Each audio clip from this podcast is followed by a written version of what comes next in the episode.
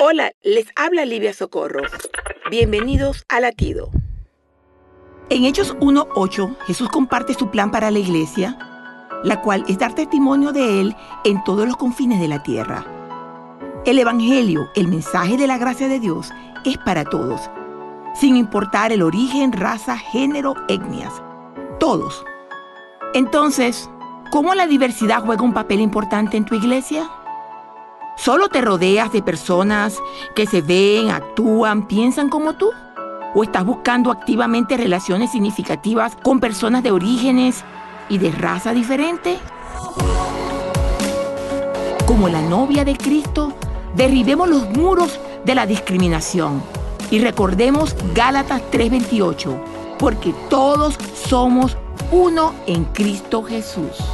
Latido les llega a través del ejército de salvación.